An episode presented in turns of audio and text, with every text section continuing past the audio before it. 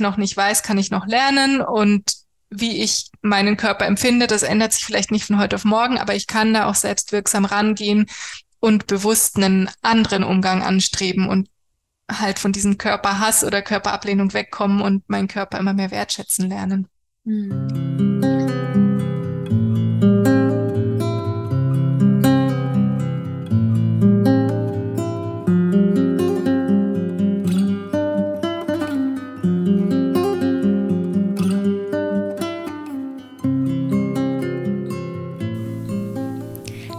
Und herzlich willkommen im Podcast von der gemeinnützigen internationalen Organisation Movimientos Authenticus. Mein Name ist Jenny und zunächst einmal, ich bin schon seit über zwei Wochen krank. Deswegen die etwas krächselnde Stimme. ich freue mich, dass du hier dabei bist in dieser neuen Folge.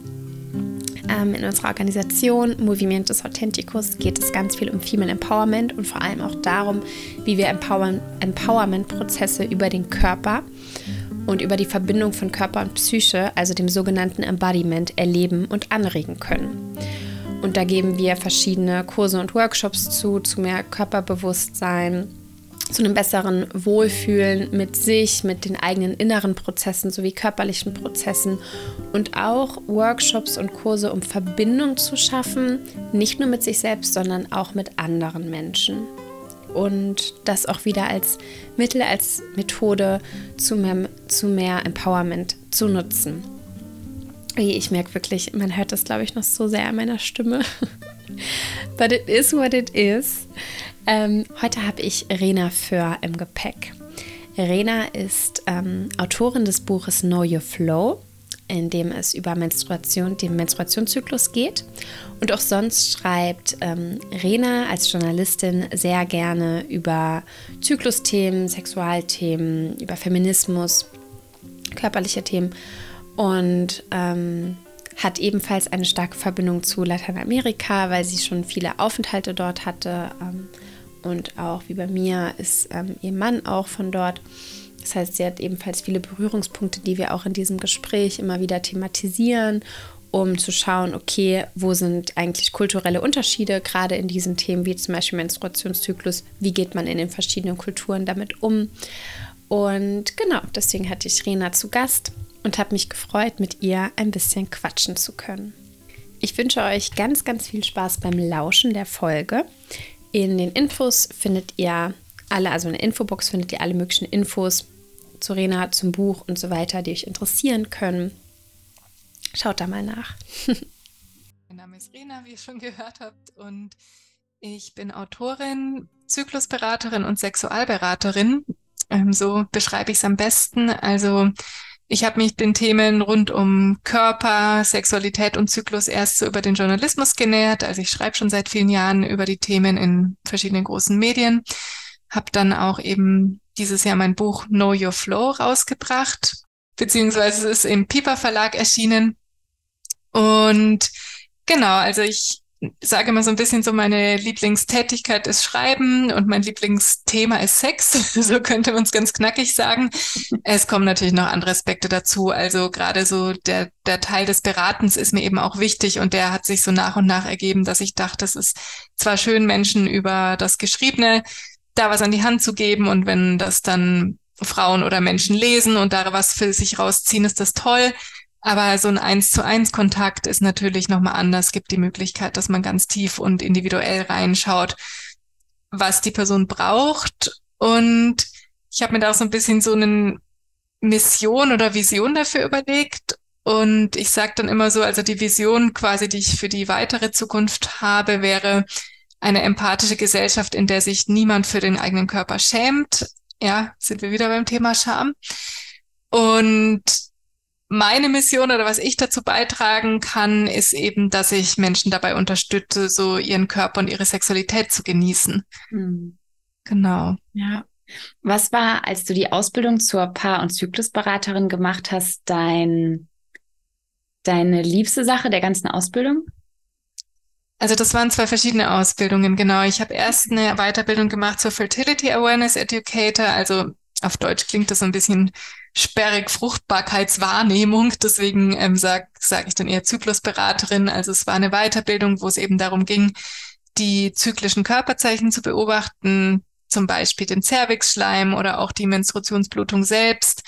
Ähm, genau, die Temperatur war in dem Kurs, den ich hatte, zwar nicht teil, habe ich dann aber über, einen anderen Kurs integriert. Also diese ganzen zyklischen Körperzeichen, die sich in jedem natürlichen Zyklus mit Eisprung nach einem gewissen Muster verändern, die zu beobachten und dadurch auch das zu nutzen, entweder zur Verhütung, also zur natürlichen Verhütung oder zum Schwangerwerden, also wenn man eben versucht, so die fruchtbarsten Tage rauszufinden, oder aber auch einfach, und ich glaube, das ist der unbekannteste Bereich, zur Gesundheitsbeobachtung, also um zu wirklich anhand des, der Körperzeichen zu sehen, was kommuniziert mir mein Körper und sagt mir gerade, wie es mir eigentlich gerade hormonell geht, ob das im Gleichgewicht ist oder ob das vielleicht total im Ungleichgewicht ist oder auch die Menstruationsblutung und ihre Symptome sagen auch was aus, wie es uns geht. Das ist nicht dazu da, uns zu ärgern oder irgendwie uns das schwer zu machen, sondern das ist eigentlich, also man sagt auch, der, dieser, unser Zyklus ist gleichzeitig ein, ein Zeichen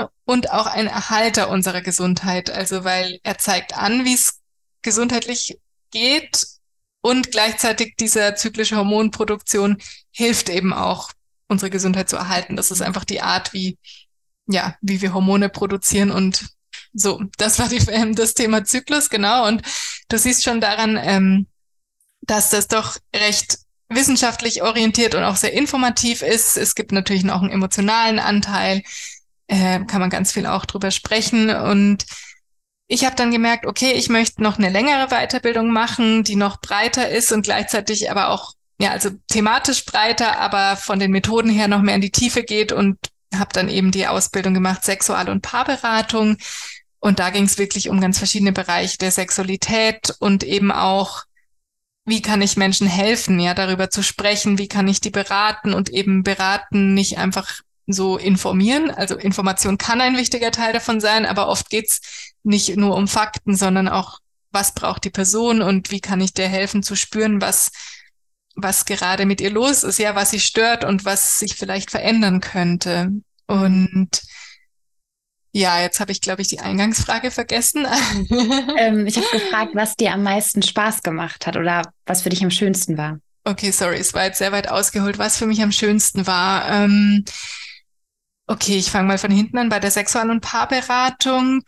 Da war es für mich eine der schönsten Sachen, glaube ich, wirklich in einem Raum zu sein. Es war auch eine Präsenzweiterbildung mit 25 anderen Menschen, die so dem Thema Sexualität so positiv und offen und wertschätzend gegenüberstanden, ja, und so einen Raum zu öffnen, dass man auch über eigene Unsicherheiten spricht, weil man muss ja nicht irgendwie unbedingt die ganze Zeit epischen Sex haben, um dazu beraten zu können. Wir sind ja auch nicht irgendwie ne, perfekt. Mhm.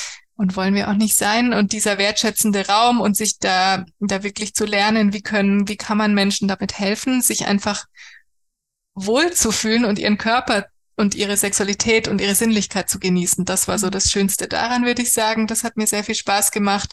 Wir hatten natürlich auch viele Übungen, wo wir uns gegenseitig beraten haben oder wo mal SchauspielerInnen kamen, die wir dann beraten sollen. Und die können das natürlich extrem gut darstellen, wirklich, dass sie ein starkes Problem gerade haben. Ja.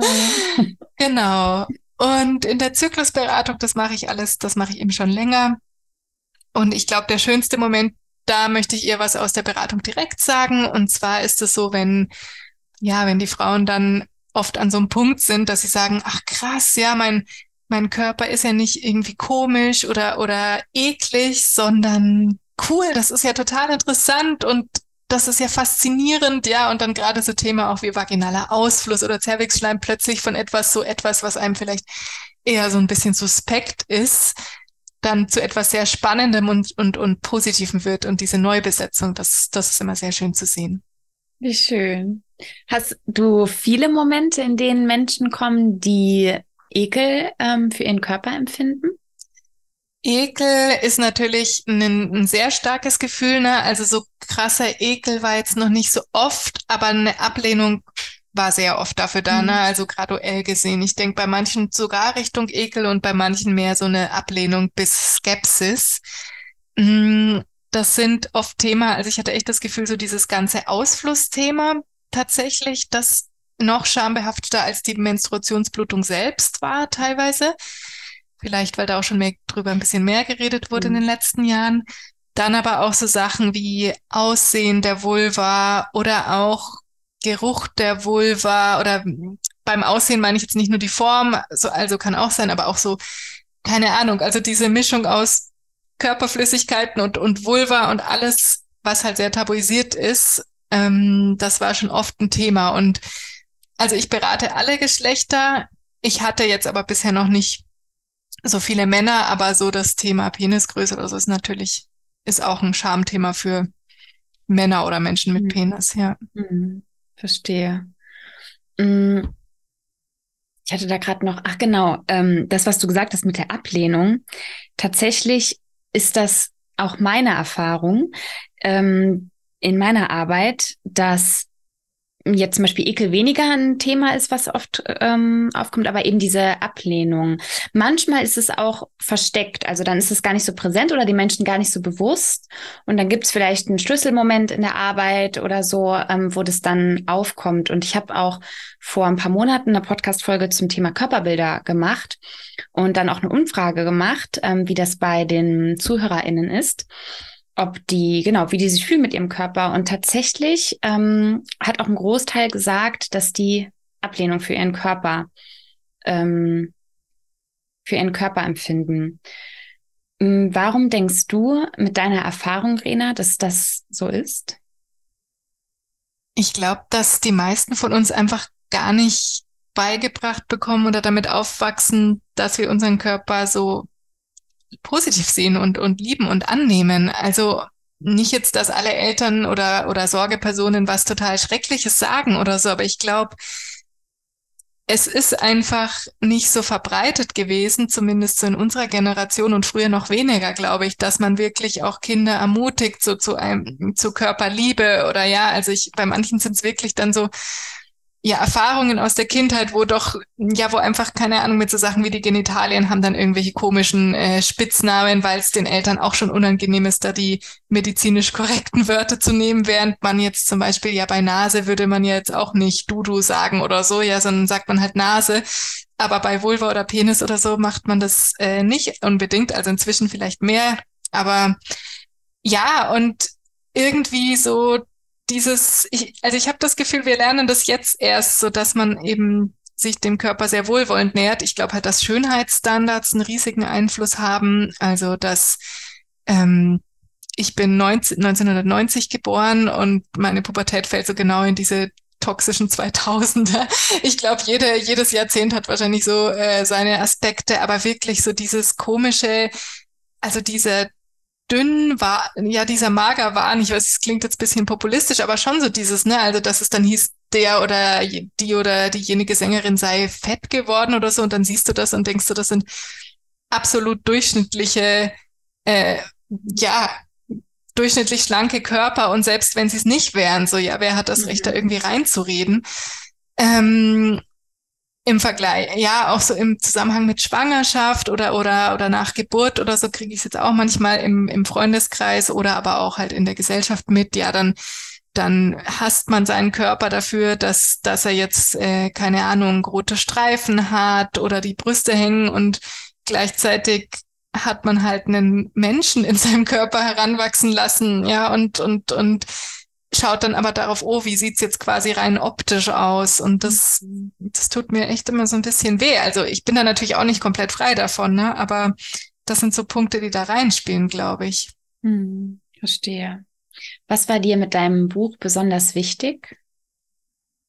Ja, in, mit dem Buch habe ich versucht, so eine Brücke zu schlagen zwischen Zyklus, also den Zyklus positiv zu sehen, aber auch nicht vom im Sinne von, ja, jetzt muss man das alles total geil finden, ja, und ähm, feier deine Periode, auch wenn es dir schlecht geht, weil das bringt, also das finde ich ist irgendwie auch nicht der richtige Ansatz. Mein, mein, was mir am wichtigsten war, war zum einen eine Wissensgrundlage zu schaffen, so hey, so sind, also es gibt schon gute Forschung über den Zyklus, es fehlt noch einiges, aber so wie der Zyklus an sich funktioniert, und was im normalen Rahmen liegt und was eher, sag ich mal, gesundheitliche Warnzeichen sind, das ist eigentlich schon ganz gut erforscht und aber wenig bekannt. Und ich wollte so dieses Wissensfundament mit dem Buch schaffen und gleichzeitig das Buch in dem Ton schreiben. Und das hast du ja auch schon gesagt. Ich habe auch viele, ja, viele Anekdoten, viele Beispiele von mir selbst.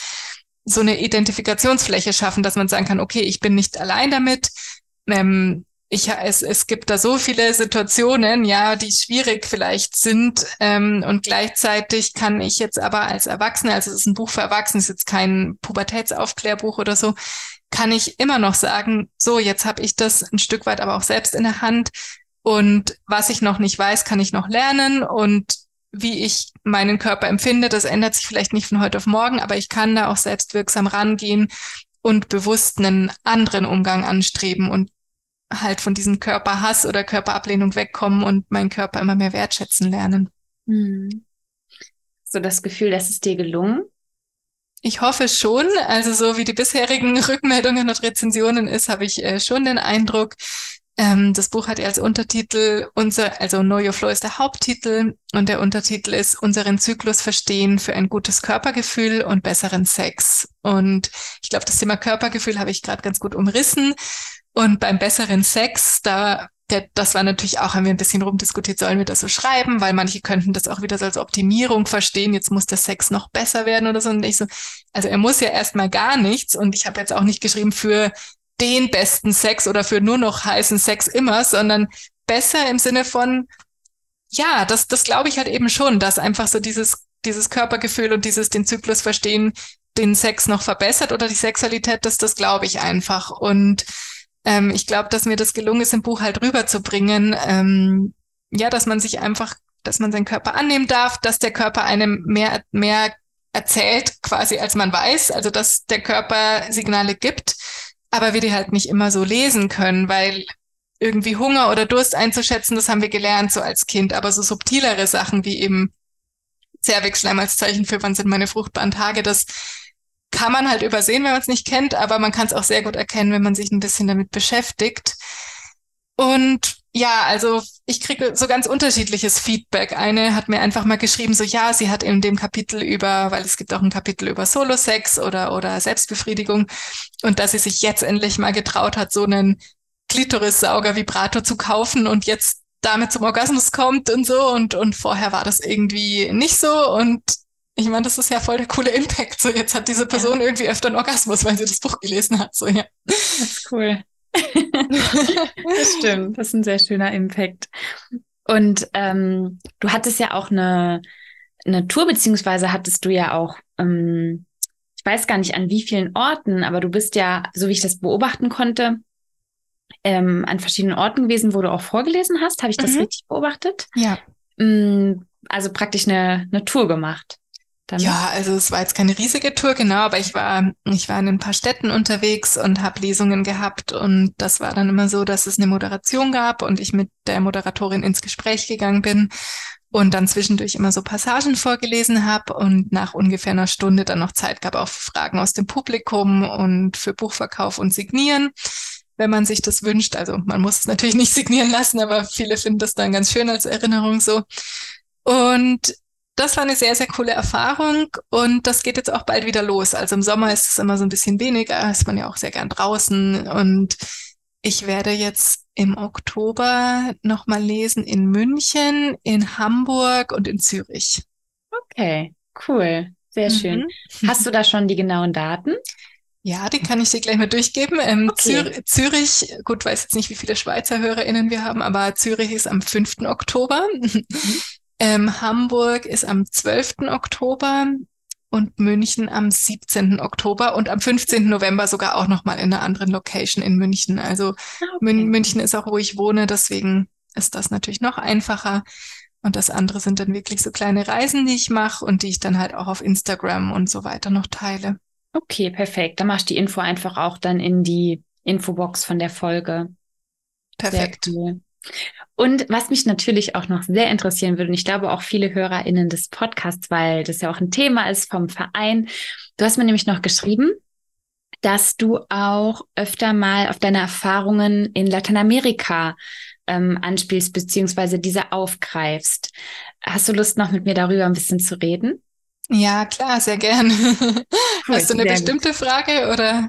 Ähm, also ich habe ja auch so meine Erfahrungen dort gemacht und deswegen frage ich erstmal einfach ins Blaue hinein. Was waren so Erfahrungen? Hast du eine teilen, die noch besonders präsent ist? Ähm, also ich bin schon länger in Lateinamerika immer wieder gewesen. Das heißt, das erste Mal, das war nach dem Abi 2009, richtig lange mhm. her. Und da bin ich von einem fränkischen Kaff nach São Paulo gezogen in Brasilien mit Großraum ungefähr 20 Millionen Einwohner. Das war natürlich eine große Umstellung. Und ja, also da, ich beschreibe auch eine Anekdote dann im Buch. Irgendwie mein Zyklus ging dann erstmal total durcheinander und dann ähm, habe ich meine Periode nach drei Monaten, wo ich sie gar nicht hatte, dann irgendwie unerwartet wieder bekommen und war da gerade bei so einer Familie in irgendwo auf so einem, auf so einer Finca, auf so einem Landhaus im Nirgendwo und habe dann einfach angefragt, ob der Vater, der irgendwie gerade sowieso in die Stadt zum Einkaufen gefahren wäre, ob der mir halt Tampons mitbringen kann, weil Binden gab es irgendwie noch, aber ich dachte halt, also damals habe ich halt gern Tampons benutzt und dann habe ich gemeint, ja, dann kann der die ja mitbringen. Und habe dann erst und erst in der Reaktion hinterher gemerkt, dass das dem mega peinlich war so. Und der hat das aber gemacht und der und ich hatte dann auch die Tampons und so. Aber also im Buch beschreibe ich noch genauer, das hat dann das war noch ein Getue, was also die Partnerin, die Frau von dem hat dann quasi noch was dazu erfunden, damit er das macht und so. Und es war alles ganz lustig und konfus und mir war das halt gar nicht so bewusst, dass, also, dass das den irgendwie stören könnte. Ich wollte den jetzt auch nicht irgendwie, dass der was Unangenehmes machen muss. Andererseits hat er es ja geschafft und wer weiß, vielleicht war das für ihn, also das war halt ein Herr, der damals wahrscheinlich auch schon um die 50 war und das war vor 15 Jahren. ähm, genau, aber vielleicht hat er ja gemerkt, dass es doch nicht so schlimm ist. Und das war irgendwie eine ganz witzige Erfahrung. Aber gleichzeitig ähm, habe ich auch damals in Brasilien irgendwie manchmal auch eine Offenheit gegenüber dem Thema bemerkt, was ich hier dann wiederum nicht bemerkt habe. Das kommt natürlich immer so auf die Personen an und auf die Generation ne, und auf die Region vielleicht. Aber was ich irgendwie öfter hatte, dass mich auch manchmal männliche Freunde so gefragt haben, so wenn ich Bauchweh hatte, das so meint, so, ah, hast, hast du, hast du Menstruationsschmerzen oder so und das, und das traf dann halt auch teilweise zu und ähm, dachte ich, ah, okay, interessant, dass, dass die das so fragen, weil das hätte mich jetzt so ein deutscher Freund eher nicht gefragt. Ja. Das relativ offen, also ja. Stimmt, mhm, mhm. stimmt. Ja, ich glaube auch, dass Brasilien so ein paar anderen Sachen, ähm, ja, da nochmal bisschen andere Denker hat als vielleicht in anderen Ländern in Lateinamerika. Glaube ich auch, ja. Mhm. Mhm. Auch interessant, dass die überhaupt Tampons hatten, weil ich kenne viele Länder, die, wo du lange suchen musst, bis du überhaupt Tampons findest. Nee, das war in Brasilien normal. Also Tampons zu finden war eigentlich gar kein Problem. So, also in den zumindest in den Regionen, in denen ich war. Ich weiß jetzt nicht, ob auf einem super kleinen Dorf irgendwie abgelegen, aber eigentlich Tampons waren relativ normal und ähm, inzwischen kann man auch Menstruationstasse und so finden. Mhm. Aber klar, es kommt immer so drauf an. Also ich glaube, ähm, ja, in welcher Blase man sich dann wieder bewegt. Damals, das war eigentlich wirklich ein bisschen außerhalb von meiner Bubble, weil das halt auch so ein Randbezirk von São Paulo war, der jetzt eher wirtschaftlich, ja, wo es den Leuten, also es, ja, es waren nicht die allerärmsten Menschen, aber es ging ihnen jetzt auch nicht besonders gut wirtschaftlich und so. Und das war irgendwie schon nochmal ganz anders. Und wenn ich jetzt halt in Rio dann bin oder irgendwie, als ich mein Austauschsemester an der Uni später nochmal hatte, dann ist man halt doch wieder in so einer Mittelschichtsbubble und das ist dann auch wieder, also das finde ich, das ist eh so eine Gefahr, ne? so mit Auslandsaufenthalten, dass man irgendwie mit, mit ein paar Personen sich austauscht und dann sagt man so, die Brasilianer sehen das so oder so. Das ist mhm. ja auch mhm. Quatsch, weil selbst in Deutschland, wenn ich mit irgendwie einem alternativen Freundinnenkreis spreche, ist es auch anders, als wenn ich jetzt, keine Ahnung, mich mit einer Burschenschaft darüber unterhalten würde oder so. Ja, ja, das stimmt. Mhm. Das ist wahr, genau. Ja, ich kann das, also ich kenne mich ja am allerbesten in Costa Rica aus, weil ich da ja am meisten bin. Ähm, und auch da, also ich würde sagen, generell ist es schon, also zum Beispiel jetzt auch die Menstruationstasse ist ziemlich gängig, würde ich sagen. Mhm. Allein auch, weil Costa Rica ist ja ein sehr teures Land. Und Periodenprodukte sind auch da super teuer. Und die Tasse ist zwar auch ein bisschen teurer als in Deutschland, aber im Vergleich zu den anderen Produkten und vor allem auch mit Hinblick darauf, dass man die ja sehr, sehr lange benutzen kann, ähm, sehr günstig. Und ich glaube, dass dann viele auch allein aus dem Kostengrund darauf greifen. Mhm. Ah ja, das ist interessant. Das mhm. habe ich mir noch gar nicht so Gedanken gemacht, aber es macht natürlich Sinn, ja. Ja, genau. Aber ja, Tampons ist was, was irgendwie gar nicht gängig da ist. Mhm. Also ja, ein paar Menschen, aber das würde ich sagen, ist auch auf keinen Fall gängig, ähm, die noch die Annahme haben, dass Tampons entjungfern, aber das ist mhm. wirklich selten. Also das würde ich jetzt einfach nicht pauschal so sagen. Also ich weiß es nicht genau, warum das eigentlich so in der Kultur gar nicht ähm, sind einfach Binden, die so das gängigste mhm. sind. Genau. Ich glaube schon so, dass dieses Thema Jungfräulichkeit und so, also auch in Brasilien, je nachdem, ja, wenn es jetzt eher ein religiöses Umfeld ist, dass es schon auch eine Rolle spielt, dass man irgendwie ja nichts in die Vagina einführen und so. Ähm, das glaube ich schon, dass das vielleicht noch eine größere Rolle spielt als jetzt in Deutschland zum Beispiel. Glaube ich auch. Aber interessant, dass die dann vielleicht so das Tampons so ein bisschen übersprungen haben, weil äh, da auch der Kostenpunkt im Vergleich zu Binden dann nicht wirklich besser war oder so und dann mhm. vielleicht man gar nicht so den Vorteil davon gesehen hat und jetzt mit Cups oder Tassen aber dann irgendwie, wenn man halt jetzt nicht diesen Jung, diesen Jungfräulichkeitsmythos aus Versehen oder was heißt aus Versehen, wenn man den nicht eingebläut bekommen hat, dass man vielleicht gleich zu den Tassen jetzt gewechselt ist. Ja. Was ja vielleicht nicht schlecht ist, weil ich glaube, für die meisten Menschen sind die Tassen auch angenehmer als Tampons. Also mhm. nicht für alle, aber ich glaube, wenn man eben ein internes Produkt in der Vagina nutzt, sind äh, Tassen echt eine ganz gute Option. Ja, ja, verstehe ich. Hast du selbst schon Erfahrungen mit Periodenunterwäsche gemacht? Ja, finde ich auch richtig gut. Habe okay. ich nach, also die Tasse habe ich schon seit 2014, glaube ich. Und ähm, die Periodenunterwäsche kam dann erst vor zwei Jahren oder so dazu, weil ich dann eben dachte, ach, ich bin ja happy mit den Tassen so. Mhm. Und ich finde aber, dass das sich echt gut ergänzt. Also die Periodenunterwäsche ist halt super, wenn ich, keine Ahnung, gerade so gar nichts in der Vagina haben möchte irgendwie. Und ähm, ja, ich finde die Unterwäsche super, weil die halt das, also zumindest die, die ich jetzt habe, das auch so schön aufsaugt und halt nicht wie so eine Binde, Binde da dann irgendwie rumrutscht, sondern halt es einfach aufsaugt und mhm. man da vor sich hin bluten kann.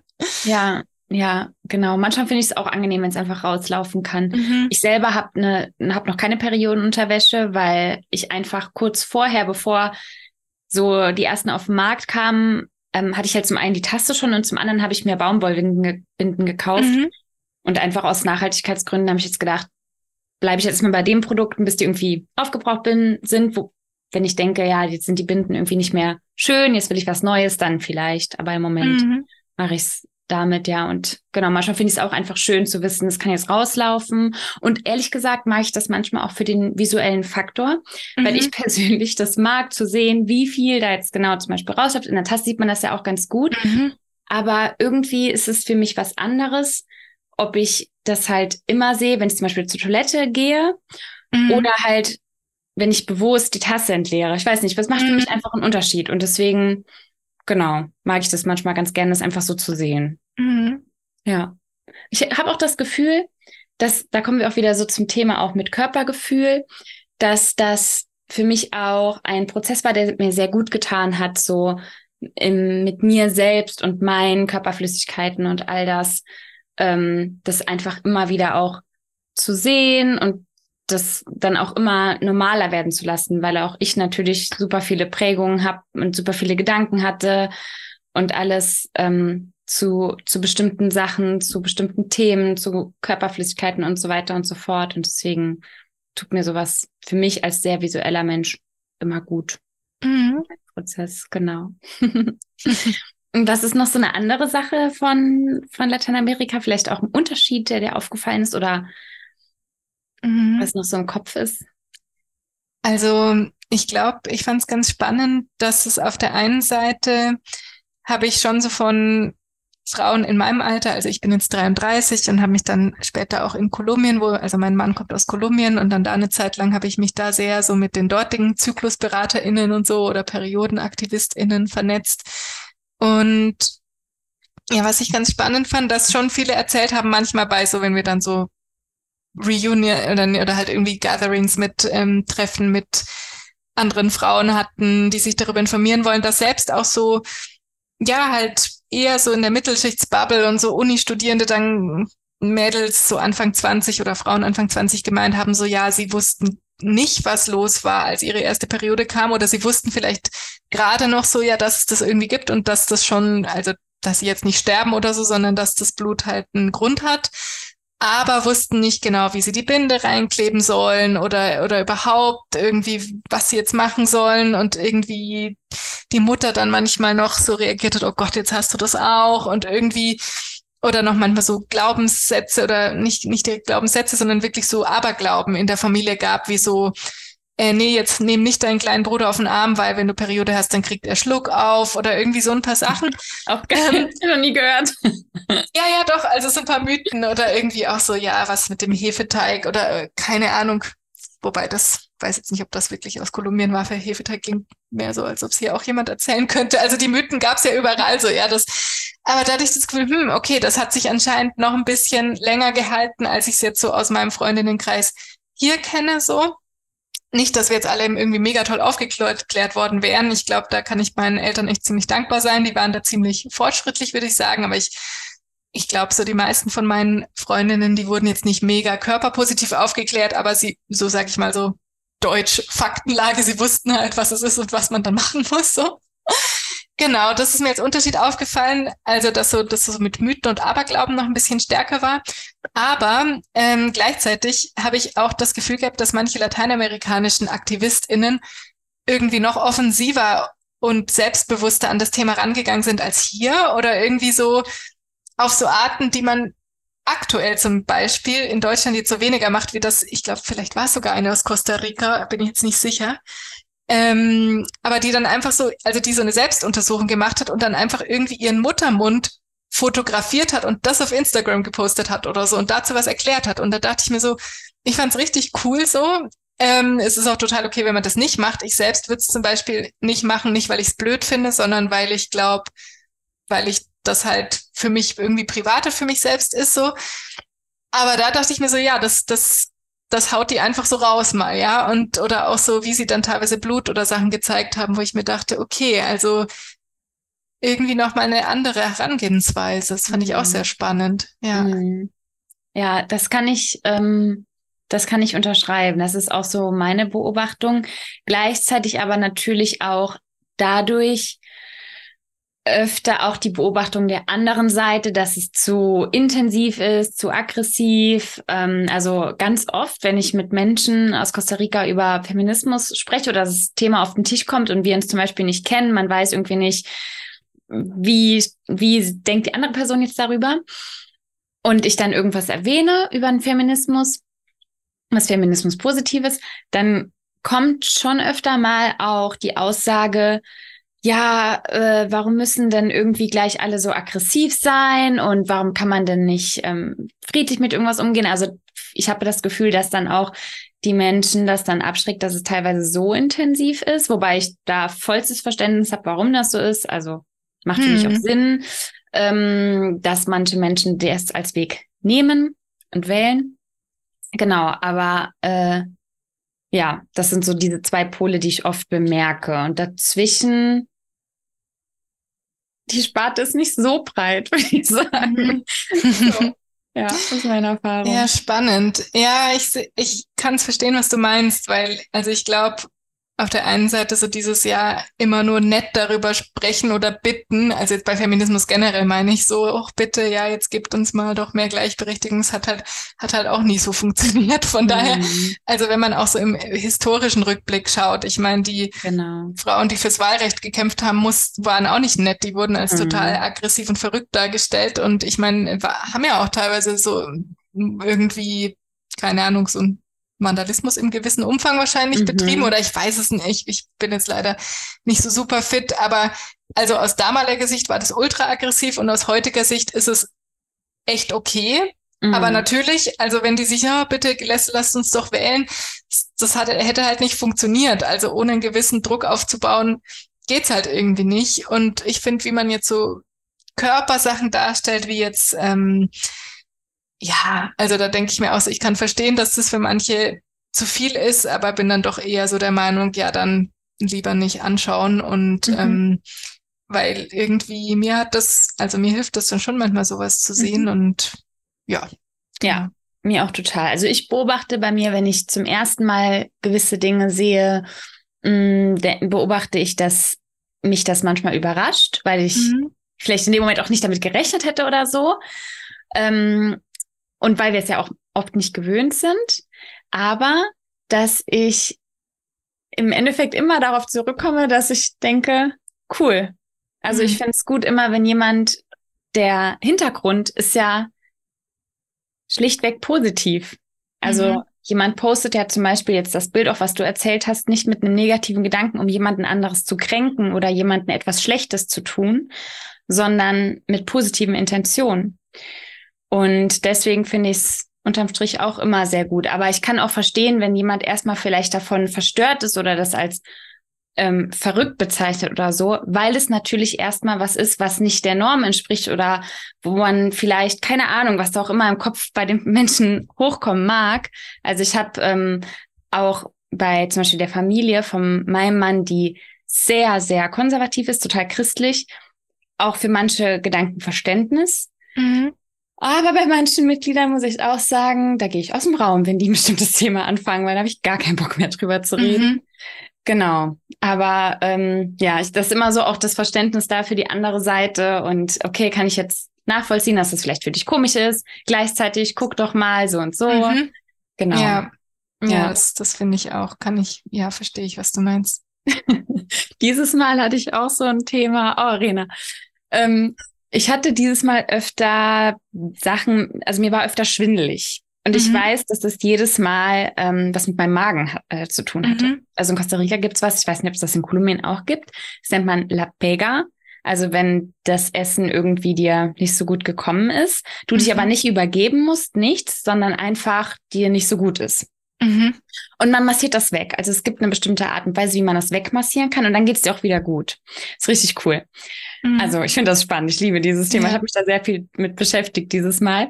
Auf jeden Fall, jedes Mal, wenn es mir nicht gut ging, wurde direkt gesagt, ach, du bist doch bestimmt schwanger. Und das mhm. war in der Familie ein Riesenthema dieses Mal. Und es hat mich so genervt. Es hat mich so genervt, weil ich ganz genau weiß, dass es nicht so ist und ich will es mhm. einfach nicht hören die ganze Zeit. Mhm. Und dann auch anderen Menschen weiß zu machen, dass man weiß, dass es nicht so ist, weil ich meinen Zyklus sehr gut kenne. Ich weiß, an welchem Punkt ich bin und so weiter und so fort. Das war echt so, das habe ich in Deutschland nicht so intensiv. Also ganz selten, dass mal jemand zu mir sagt, vielleicht bist du ja schwanger. Also wirklich gar nicht. Und das war dieses Mal in Monaten richtig intensiv. Und dann auch noch hat mir am Ende, kurz vor der Abreise, die Mutter von meinem Mann erzählt, dass sie immer beobachtet hat, ob in dem Mülleimer im Badezimmer irgendein Menstruationsprodukt von mir ist. Und da ich ja kein Menstruationsprodukt habe, was ich wegwerfe, hat mhm. sie nie was gefunden. Und dadurch hat das ihre Annahme bestätigt und bestärkt, okay. dass ich natürlich schwanger bin. oh je, ja, okay, das ja. klingt speziell. äh, was man jetzt aus unserer Sicht wahrscheinlich schon als übergriffig bezeichnen würde. Äh, ja. ja. spannend. Ja, ich glaube, meine Schwiegerfamilie ist da ein bisschen anders. Also die sind jetzt nicht so krass religiös und ähm, tatsächlich sehr respektvoll auch so mit, mit meiner Privatsphäre und so. Das finde ich ganz das interessant. Ist, ja, also kann ich mir jetzt irgendwie bei meiner Schwiegermutter so gar nicht vorstellen, dass sie das bringen würde. Ja, ja. Ja, also ja. Klar, Menschen sind irgendwie unterschiedlich. Ja. Total. Bei uns ist das schon, ja. Aber wie gesagt, seine Familie ist sehr christlich und ich musste auch manchmal ein bisschen schauen, dass, äh, weil es mir, also ich kenne das gar nicht so, auch wenn meine Familie, meine Familie kommt aus Polen, mhm. würde ich sagen, ist auch christlicher, als es jetzt bei den meisten von meinen Freunden der Fall ist. Aber ja, gewisse Themen kann ich einfach in der Familie gar nicht ansprechen, weil die, ich bin die Einzige mit dann der anderen Meinung und das ist jedes Mal unangenehm und gleichzeitig sind Costa RicanerInnen auch eher so konfliktvermeidend mhm. aus unterschiedlichen Gründen. Und dann ist da oft so ein Elefant im Raum und niemand redet darüber. Das ist mir so unangenehm. Deswegen, ja, vermeide ich das einfach, gewisse Themen und ich schweige dann. Ich sage so, mm okay, das ist so meine mhm. Art, einfach damit jetzt umzugehen. Genau. Ja, ich glaube, da kann man immer so ein bisschen abwägen, ne? Also geht mir auch so, aber in allen, also sowohl in Deutschland als auch anderswo, dass ich immer so ein bisschen, also wie sagt man auch, choose your battles oder so, also such dir halt aus, wann du irgendwie kämpfen musst oder möchtest und wann nicht. So, also genau. ich finde, wenn jemand so was krasses, menschenfeindliches äußert oder so, was für mich so gar nicht geht, dann sage ich was und wenn es mehr so ist, boah, das bringt gerade nichts und das ist jetzt nicht so schlimm, dass ich quasi denke, ich muss einfach, um es zu sagen, was zu sagen, dann ja, dann lässt man es eben, beziehungsweise, also klar, halt auch so dieses Balance zwischen schon so zu seinen wichtigen Meinungen und Werten zu stehen und die auch auszudrücken, versus aber auch andere Positionen ein Stück weit natürlich zu akzeptieren und sich mal anzuhören. Mhm. Ja. Ich mag das total, Rena, dass du jetzt in dem Gespräch schon zweimal was gesagt hast. Einmal zu den, ähm, zu deinen Freund, Freunden, zu den männlichen Freunden aus Brasilien, die dann gesagt hatten, ähm, mit deinen Schmerzen sind das Menstruationsschmerzen und auch über die ähm, Art und Weise, wie manche Feministinnen aus Lateinamerika agieren, dass du zweimal was ähm, Positives gesagt hast, ähm, was vielleicht in Deutschland noch nicht so gang und gäbe war oder ist, ähm, weil mir persönlich das immer auch wichtig ist zu zeigen, dass, also sehr, sehr wichtig, ich habe das Gefühl, das ist einer der Sachen im Verein, wo ich mit am meisten Emotionen auch bei habe, dass Deutschland nicht als Vorreiterland gesehen werden kann für ähm, ja sogenannte Entwicklungsländer, mhm. sondern dass es immer ein ein Sachen gibt in den Kulturen, die total cool sind, die wunderschön sind, die Geschenke sind für alle Menschen, wo ich mir wünschen würde, es wären mehr Kulturen so, aber eben auch Sachen, die schwierig sind, die Veränderungen brauchen, weil es ungesund ist. Und ähm, deswegen wollte ich es einfach nur kurz anmerken, dass ich das mhm. cool fand, dass es so gesagt ja, hast. Ja, weil man kann ja Länder wirklich nicht so abstufen, finde ich. So, da ist es, da läuft's super und da läuft's nicht so super oder so, sondern man wird immer verschiedene Aspekte finden, auch gerade so im Thema Geschlechter oder, oder Körper oder so, dass man, ähm, ja, dass das nicht so eine klare Abstufung ist. Also wir haben in Deutschland auch manchmal eine Art von Sexismus, den ich in Kolumbien weniger hab und umgekehrt aber auch um, ja, also es geht in alle Richtungen und ich glaube so dieses offene zu, offen zu sein und nicht nur so, ja, so machen wir es und so haben wir es gemacht und deswegen ist das das Richtige. Wenn das so wäre, dann hätten ja viele Menschen woanders irgendwie voll das Problem in ihrem Alltag und so ist es ja dann oft doch nicht, sondern es gibt ja oft verschiedene Lösungen für verschiedene Sachen oder verschiedene Arten mit etwas umzugehen. Mhm. Und ich glaube, das ist Menschen, die vielleicht entweder nicht so viel gereist sind oder einfach, ja, da irgendwie sich auch gar nicht so drauf einlassen möchten, auf andere Perspektiven, finde ich das dann manchmal so ein bisschen schwierig, weil ähm, ja, dann doch davon ausgegangen wird, dass es hier so super ist und woanders nicht. Und ich finde, also ich, ich weiß nicht, wie es da dir mit deinem Partner geht, aber bei, bei mir und meinem Mann ist es auch so, dass ähm, dadurch, dass wir jetzt beide jeweils im Land des anderen auch gelebt haben, äh, haben wir beide Sachen entdeckt, die wir in unserem jeweiligen Heimatland besser finden und Sachen, die wir im Land des anderen besser finden. So mhm. und ähm, mein Mann fragt sich bei manchen Sachen hier dann auch so, meint so, was, was geht hier ab irgendwie ähm, mit der Digitalisierung und dem schlechten Internet und wieso kann ich nie mit Karte zahlen, so ungefähr. Das ist jetzt absolut anderes Thema, ja, aber wo dann, und wenn ich dann manchen Deutschen erzähle, so, naja, in Kolumbien hat das irgendwie besser funktioniert, dann so, echt? Ja, mhm. wir sind jetzt wirklich nicht das Vorbild in Digitalisierung oder so. Ja. ja. Ja, mhm. stimmt. Ich muss auch so oft lachen. David teilt so oft irgendwelche Memes, so ähm, ja, auch über Deutschland, wie das ist, wenn AusländerInnen nach Deutschland kommen und so. Und ich muss jedes Mal so lachen, weil es stimmt einfach. so Sachen mhm. wie auch mit der Digitalisierung und so. Ja, oder besonders äh, interessant, das habe ich heute Morgen gesehen, deswegen ist es gerade so präsent, wenn jemand jetzt zum Beispiel, und ich glaube für dich als Person, die aus Bayern kommt, vielleicht noch mal krasser, weil mhm. ich habe das Gefühl, in Bayern ist es noch mal krasser. Ja, ja Bayern ist noch mal special. Ja. ja, wie mhm. man in der U-Bahn etwas lauter spricht oder mhm. telefoniert zum Beispiel. Ah, das ist nicht immer so gerne gesehen. ja. Und ja, da muss ich so lachen, weil ich habe eine Freundin aus Ecuador. Eine ganz, Wobei, ganz ich muss ja? ganz kurz Bayern verteidigen. Ich glaube, das, das okay. glaube ich gar nicht, dass das in Bayern noch krasser ist, weil ähm, ich habe, ich finde so, ähm, ich finde Bayern so ein bisschen redseliger als den Norden zum Beispiel tatsächlich mhm. so und, und auch so dieses, dass man irgendwie mal doch so eine gewisse freundliche Interaktion im öffentlichen Leben ist, äh, passiert mir hier häufig als in Berlin zum Beispiel. Also ich, ich habe das Gefühl, ja, Bayern ist schon, ist halt einfach konservativ und das ist oft seltsam, aber gleichzeitig auch so, ja, ich finde, irgendwie sind Leute auch teilweise recht, recht nett mal so zwischendurch, das muss ich noch dazu sagen. Ja. Aber gut. Also ja. ich habe ähm, ich habe die meiste Erfahrung sammeln können eigentlich so mit im, im Ruhrgebiet und ja, genau okay. Rheinland-Pfalz. Da die Leute echt noch mal entspannter und das stimmt. Lockerer. Ich glaube, das wird einfach auch gar nicht anders gehen, auch so mit der Masse der Menschen mhm. irgendwie, die da ist und so. Und äh, auf jeden Fall habe ich so eine Geschichte im Kopf von einer Freundin von mir, die ist Ecuadorianerin und die ganz, ähm, ja, klischeehaft, sage ich mal, immer sehr laut spricht und mit ganz viel Emotionen und so. Und ich liebe das total. Die mhm. wurde einmal tatsächlich aus dem Zug rausgeworfen.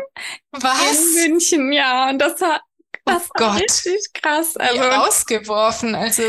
Ja, also sie hat äh, zu laut geredet. Also das, da war ein ähm, Mitarbeiter der Bahn und sie hat wohl zu laut geredet. Er hat zu ihr gesagt, sie soll leiser sprechen. Also sie hat mir was erzählt und dann hat er gesagt, sie soll bitte ein bisschen leiser also du sprechen. warst ja dabei. Genau, ich war dabei. Ich war mhm. dabei und ähm, sie soll ein bisschen leiser sprechen und dann hat sie also meine Reaktion wäre wahrscheinlich gewesen, dass ich eingeschüchtert gewesen wäre und einfach gesagt, oh, Entschuldigung, ja. Aber sie hat so gesagt, auf Englisch hat sie dann gesagt, wie, ich soll leiser reden? Warum soll ich denn leiser reden? Und dann ja, hat sie so ein bisschen, und ich glaube, das war dann so eine persönliche Sache, dass mhm. er sich persönlich davon gestört gefühlt hat. Und dann hat sich das so ein bisschen hochgeschaukelt und irgendwann hat er gesagt, verlassen Sie bitte die Bahn. Und ja, da mussten wir tatsächlich bei der nächsten Haltestelle aussteigen. Oh, heftig. Ja, okay, das ist die Allmann-Story des Tages. ja, das, das ist, ja vermutlich schön. in Ecuador oder Brasilien jetzt wäre jetzt eher nicht passiert, aber. Genau. Das ist auch immer noch eine Story, die sie sehr präsent hat und halt mhm. auch erzählt und ja. Mhm. Genau. okay. Aber Interessant. Gut. Ja, ähm, eine Sache fand ich jetzt noch sehr spannend, als du gesagt hast, dass dir manchmal in Deutschland Sexismus begegnet, der dir in Kolumbien nicht so begegnet. Hast du da ein Beispiel? Ja, das deutsche Mutterbild habe ich so als Beispiel. Mhm. Also nicht, dass äh, nicht, dass das in Kolumbien jetzt total alles happy und gut wäre, aber also ich finde, wir haben in Deutschland eine sehr spezifische Vorstellung von einem Mutterideal, was auch, wenn man historisch recherchiert, wirklich noch mit der Nazi-Zeit und so zu tun hat. Also so diese Idee, die Mutter, die einfach sich um ihre Kinder kümmert und ähm, auch so viel, weißt du, gesunde Ernährung, alles selbst machen, schön basteln, so, das sind ja auch alles schöne Sachen, so. Und ich, also wenn jemand darin aufgeht, dann respektiere ich das absolut und es gibt da auch Aspekte davon, die, wenn ich jetzt Mutter wäre, ich auch, ja, ich würde auch gerne, also natürlich würde ich gucken, dass meine Kinder irgendwie, gemeinsam mit meinem Mann, würden wir dafür sorgen, dass die gesundes Essen haben, so. Aber so was sehr Spezifisches, so es muss alles so, es muss möglichst anstrengend sein, habe ich manchmal fast das Gefühl, ja. Und, und, und, und am besten noch die Wollmütze aus Premiumwolle selber stricken und irgendwie so, so sehr aufopferungsvoll sein. Mhm. Ähm, und auch so die Ideen von, ja, schon so, ja, die Mutter gehört zum Kind und Vater also klar, es, es ändert sich jetzt auch viel, aber schon so quasi so, ja, Mama kann es am besten und Mama muss es auch machen. Mhm. Und ähm, ja, das finde ich so, was ich so viel beobachte. Dass es dann schon fast schlecht ist, weißt du, wenn du irgendwie eine gekaufte Schultüte oder einen gekauften Kuchen oder einen gekauften, ähm, wie heißt es, Adventskalender hast, wo ich mhm. mir denke, macht's euch doch nicht so schwer. Also wenn man halt einfach auch andere Sachen zu tun hat, dann wird das Kind nicht unglücklich von einem, von einem gekauften Adventskalender. Also so diese ganze Schiene meine ich. Und mhm. mein Mann schüttelt dann immer so ein bisschen den Kopf und meint so, hä? Also wenn ich, also wozu gibt es zum Beispiel einen Konditor, der darauf spezialisiert ist, tollen Kuchen zu backen? Dann kann ich das mhm. doch bei dem kaufen. So, ja, dafür mhm. gibt's ja diesen Beruf so. Ähm, und hier wäre das schon negativ gesehen, einen gekauften mhm. Kuchen. So. Stimmt. Also Vielleicht bin ich jetzt da auch wieder mit Bayern, ähm, vielleicht ist es woanders lockerer, aber ich glaube, das gibt eben schon so ein, das meine ich so als, als Beispiel aus Deutschland. Mhm. Und im Vergleich dazu habe ich in Kolumbien das Gefühl, dass es dann vielleicht mehr Richtung Klassismus und Klassenunterschiede geht, weil es, es gibt ja einfach auch keinen langen Mutterschutz und Elternzeit wie hier. Das heißt, wenn eine Frau Vollzeit berufstätig ist und es gibt eigentlich auch nur Vollzeit, so es gibt keine Teilzeitmodelle. Wenn also eine Frau im Berufsleben, im, in der Erwerbstätigkeit steht und ein Kind bekommt, dann geht sie vier Monate raus und danach ist sie Vollzeit zurück so. Und ich glaube, auf der einen Seite kann das zwar beruflich so ein bisschen für Gleichberechtigung sorgen, weil man auch davon ausgeht, dass Mütter am Arbeitsplatz genauso da sind und auch aufsteigen können und so. Und nicht so diese DÖ, ja, jetzt, die, die macht jetzt eh nur noch Teilzeit und, und so weiter.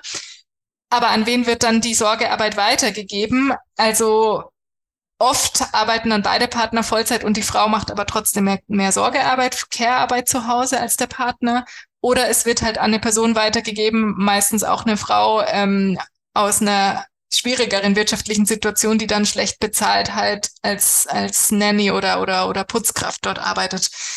Ähm, und dann sind wir wieder bei einem anderen Aspekt. Deswegen mhm. ist es ja auch so spannend, ne, dass man Feminismus aber halt auch mit Klassismus oder Rassismus und diesen ganzen verschiedenen Sachen betrachtet. Mhm. Ja, stimmt.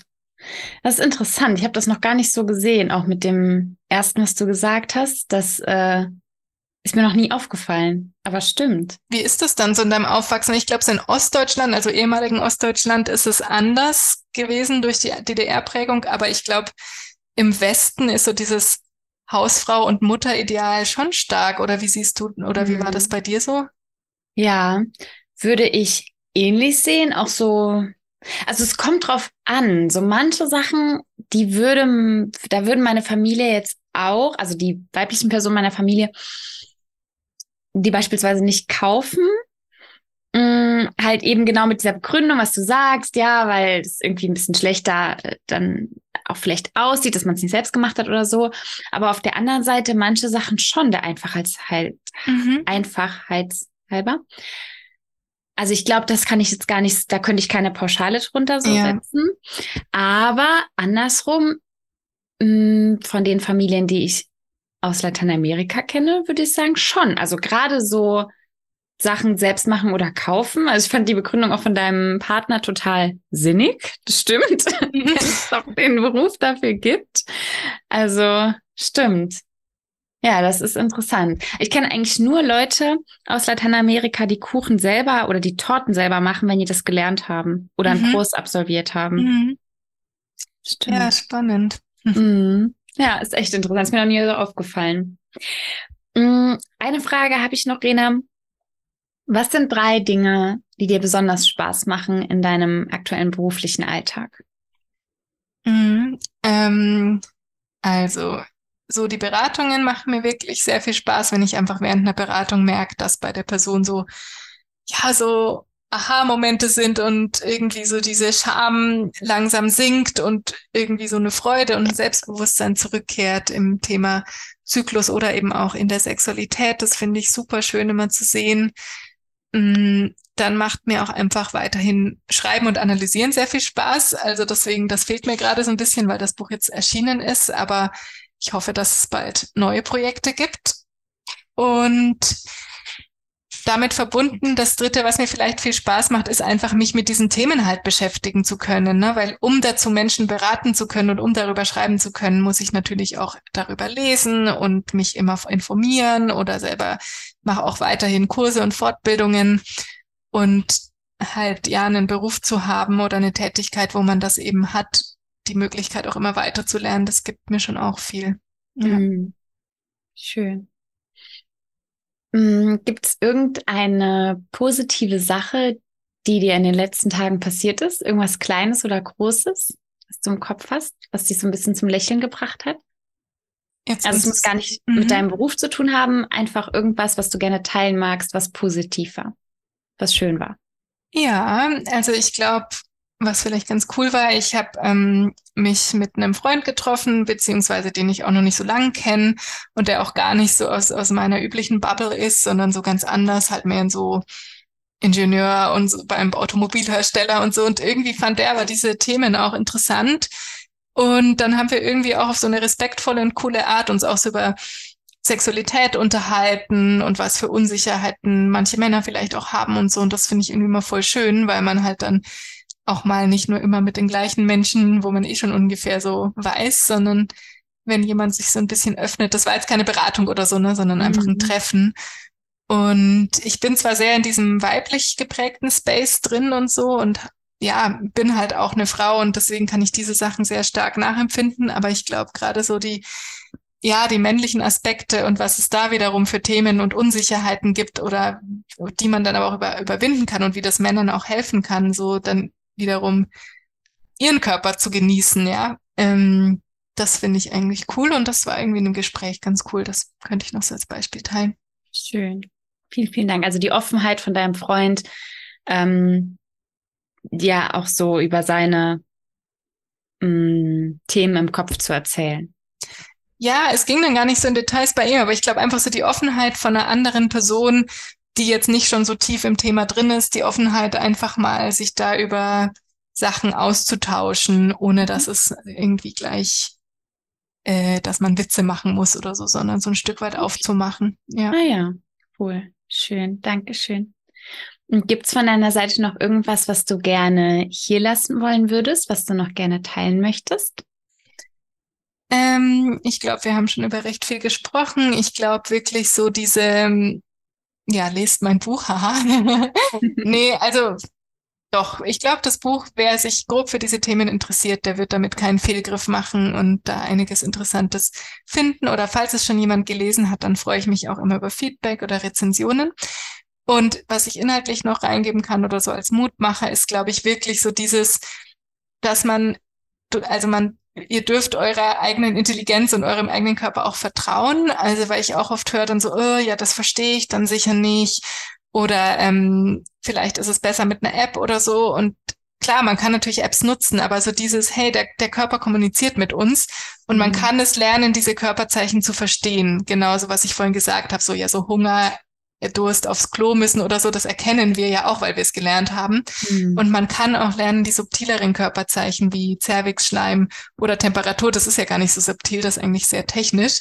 Man kann das lernen. Wir haben schon viele andere schwierigere Sachen gelernt und wer da Interesse hat, es, es ist es ist nie ein Fehler, das zu versuchen. Man muss das dann nicht irgendwie so, je nachdem, wie man möchte, für immer durchziehen. Aber so dieses Annähern an, an den Zyklus und an den Körpern, ich glaube, dass man dabei eigentlich nur gewinnen kann. Und deswegen möchte ich einfach so ermutigen, das mal zwanglos auszuprobieren. Okay, vielen Dank. Rena, Dankeschön. ich habe eben zwar gesagt, ähm, dass es die letzte Frage ist, aber mir kam tatsächlich mhm. gerade noch eine. Ähm, du hast ja gesagt, dass du zuerst eine Weiterbildung gemacht hast ohne Temperatur als äh, Methode mhm. und dann das extra nochmal mit äh, der Temperatur eine Fortbildung dazu gemacht hast. Ähm, Vielleicht mh, mm, könnten wir gerade noch, ich finde das irgendwie ganz schön, zum Schluss noch mal so ein paar ähm, Symptome oder Methoden benennen. Also einfach, ne, wir haben jetzt schon Temperatur genannt, wir haben den Zervixschleim benannt. Ähm, ich kenne auch Muttermund zum Beispiel mhm. als, äh, als Methode oder Brustspannen oder äh, Schmerzen, ziehen. Vielleicht magst du auch noch ein paar die du gelernt hast, irgendwie mit in den Topf werfen? Genau, also es gibt in Deutschland, sagt man auch oft NFP. NFP heißt natürliche Familienplanung. Das klingt immer so ein bisschen altbacken, aber ähm, ja, der Name ist so, wie er ist. also der Punkt ist, in Deutschland versteht man darunter meistens die symptothermale Methode. Und symptothermal heißt also Sympto ist für Symptom. Das heißt eben, dass man Zervixschleimveränderungen beobachtet oder, ähm, wie du gerade gesagt hast, die Veränderungen des Muttermunds im Laufe des Zyklus, weil auch der verändert sich. Und thermal ist genau eben die Temperatur. Und wenn man beides kombiniert, da gibt es ein sehr gut erforschtes wissenschaftliches System, anhand dessen man dann eben ablesen kann, wann sind die potenziell fruchtbaren Tage und wann sind dann die unfruchtbaren Tage. Wann ist der Eisprung, man sagt nie so dann und dann wird der Eisprung stattfinden. Das sagt man nicht, weil es kann immer auch ein bisschen anders laufen, aber wenn der, aber man kann bestätigen, wenn es zum Eisprung gekommen ist, dass der vorbei ist und dass dann die unfruchtbare Phase mit ein paar Tagen Puffer danach eben beginnt, weil wenn das Ei gesprungen ist, dann ähm, war es das eben für den Zyklus. Genau. Und international aber oder auch in Deutschland NFP ist kein geschützter Begriff und kann gerade auch in anderen Ländern ganz unterschiedliche Körperbeobachtungsmethoden bedeuten. Und dann gibt's also ich habe zum Beispiel eine, diese erste Weiterbildung gemacht in einer symptohormonalen Methode, wo es dann eben um verschiedene Symptome ging, weil es auch mehr auf Gesundheit fokussiert war, also mehr so den Hormone, hormonelle Gesundheit beobachten. Da ging es dann auch um die Stärke der Blutung, um auch wirklich nochmal zu schauen, okay, wie ist das mit dem Zervixschleim im Verhältnis zu den Hormonen? Ähm, es ging auch um LH-Tests, also so Teststreifen, wo man schaut, wie ein anderes Hormon im Urin ansteigt im Zusammenhang mit dem Eisprung. Ähm, die sind so ein bisschen umstritten. Ich finde die aber für manche Leute können die echt gut funktionieren. Und genau, also Entschuldigung. Und dann gibt's, es gibt reine Temperaturmethoden oder, oder reine Zervixschleimmethoden. Und ich glaube, bei all dem muss man sich halt immer bewusst machen, ähm, wofür man das nutzt, ja, und wie sicher das dann ist, weil so, wenn man sagt, ich will super sicher verhüten, dann wäre wirklich so dieses symptothermale Methode am sichersten. Es heißt dann, der geschützte Name ist dann NFP nach Sensiplan. Und die Ausbildung will ich auch irgendwann noch machen. Das hat sich tatsächlich einfach zeitlich, es hat irgendwie zeitlich nie gepasst. Mhm. Und dann habe ich erstmal eine andere gemacht, um überhaupt eine Zykluszertifikation zu haben. Mhm. Aber manche Menschen wollen halt auch nicht dieses Komplettpaket, weil sie sagen, ich, ich, brauch, ich nutze das gar nicht zur Verhütung und ähm, ich fokussiere mich auf Gesundheit. Und dann sind gerade dieser Fokus auf die Menstruationssymptome und auch, was du gesagt hast, noch so sekundäre Sachen wie Brustspannen, Hungergefühl und so viele, viele weitere Zeichen halt sehr gut, um eher so Gesundheitsrückschlüsse zu ziehen. Mhm. Ja, okay. Vielen Dank dir. Ja, danke Dankeschön. dir auch. Dass du dir generell auch die Zeit genommen hast und ähm, offen warst und einfach was erzählt hast von deinem Buch, von deinen Erfahrungen, deine Meinung geteilt hast. Ähm, danke, Rena. Danke, Jenny, dir auch. Dann ja, stoppe cool. ich mal die Aufnahme. Hm, ich hoffe, ihr hattet eine schöne Zeit beim Lauschen dieser Folge. Und ähm, wenn ihr, wie gesagt, mehr wissen wollt, schaut gerne in die Infos rein. Ansonsten möchte ich euch noch einladen, wer Lust hat, selbst ähm, mal bei einem Workshop von uns, von Movimientos Authenticus, teilzunehmen am 30.09., also der letzte Samstag diesen Monats, ähm, werden wir eine, einen Online-Workshop haben, ein, unser sogenannter Embodiment und Connection Circle, also ein Austauschkreis, in dem wir sehr, sehr viel mit dem Körper arbeiten und uns jedes Mal, weil dieser Circle findet immer einmal im Monat statt, in verschiedenen Städten sowie auch online. Und ähm, jedes Mal schauen wir uns einen anderen inneren Anteil, einen sogenannten Archetypen ähm, an und gehen diesen eben körperlich an. Dieses Mal im September ist es die innere Heldin bzw. der innere Held. Und wir schauen uns da so die Eigenschaften wie zum Beispiel Tapferkeit oder Selbstwirksamkeit an, die so diesem Archetypen zugeschrieben werden, schauen die bei uns selbst an und gucken uns auch an, wie wir mit unserem inneren Anteil der Heldin bzw. des Heldens umgehen. Wenn du da Lust drauf hast, findest du ebenfalls in der Infos in der Infobox mehr Infos dazu. Kannst uns aber auch eine E-Mail schreiben unter zum Beispiel info at movimientus-authenticus.org, falls du weitere Fragen hast. Ansonsten, vielleicht hast du Bock, in den Newsletter aufgenommen zu werden. Der kommt ungefähr einmal im Monat raus. Und da haben wir jetzt zum Beispiel im letzten Newsletter, der gerade erst vor zwei Tagen rauskam, also am Freitag, den 22. September, wo ähm, die Rebecca über ihren Weg zum Feminismus geschrieben hat und auch über die Krankheit Endometriose und wie sie damit umgeht, wie es rauskam, ähm, wie der Prozess bei ihr war. Ähm, genau, das war zum Beispiel das letzte Thema. Ja, also da kannst du dich auch gerne für einschreiben.